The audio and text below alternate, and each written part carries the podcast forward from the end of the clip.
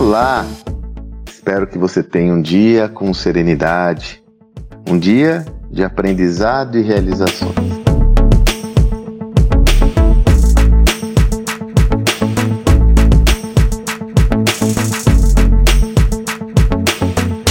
De hoje eu vou recorrer a uma outra fonte, não oriunda aí do campo da gestão. Dia desses, num dos nossos eventos, é, é, um dos participantes citou uma frase da Constança Pascolato, né, que é muito especializada aí nessa área de designer, de etiqueta, né, muito muito afim à área da moda. Mas me chama muita atenção essa visão da Constança Pascolato. Ela comentava mais ou menos o seguinte, me desculpe que eu não vou é, saber a frase literalmente, mas o que nos importa aqui é o conceito. Ela dizia o seguinte, ó, saia de casa sempre muito bem arrumado e arrumada pela manhã. Bonito, bonita. Seja cortês com você, para que o mundo também lhe trate com cortesia. Olha que interessante essa visão. Seja cortês com você e o mundo vai lhe tratar da mesma forma. Por que essa frase, essa sentença me trouxe a oportunidade de compartilhar um insight consigo?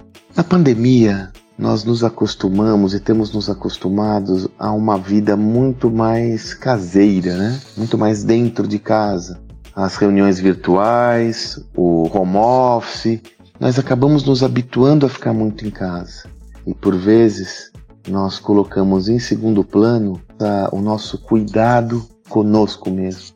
Nós não nos arrumamos tão bem, nós não colocamos aquele perfume, nós só damos para o gasto. E eu não tenho feito isso. Desde o início da pandemia, sempre eu tenho buscado me posicionar, mesmo estando em casa, da mesma forma quando eu tinha reuniões e palestras externas. Eu me arrumo, eu passo meu perfume, compro roupas novas, inclusive. Por quê? E aí vem a essência do conteúdo que eu quero compartilhar com você. Tome conta da sua autoestima. Tome conta da sua autopreservação, tome conta da sua autovalorização e essa esse cuidado ele se reflete nos seus cuidados pessoais, nos seus cuidados estéticos, nos seus cuidados consigo mesmo. É, fique bonita, sinta-se bonita, sinta-se bonito, sinta-se abraçado, sinta-se acolhida. Isso é fundamental, porque senão, sem perceber, você pode entrar num ciclo de depreciação que acaba gerando consequências lá na frente. E existe uma outra perspectiva, sobretudo para você. Se você tem um parceiro, uma parceira, se você tem um marido, um companheiro, uma companheira, enfim, ao não se cuidar, ao não cuidar de si mesmo, você não está dando um sinal tão favorável ao seu parceiro e companheiro ou companheira, que vai sentir também desvalorizado porque você está lá, né, toda desleixada, todo desleixado, no seu lar. Veja, eu não me refiro aqui a um, uma excessiva valorização da estética. Não é isso que eu estou falando. Eu estou falando sobre autoestima, sobre cuidados pessoais, sobre se sentir desejado e desejada, sobre se sentir bem.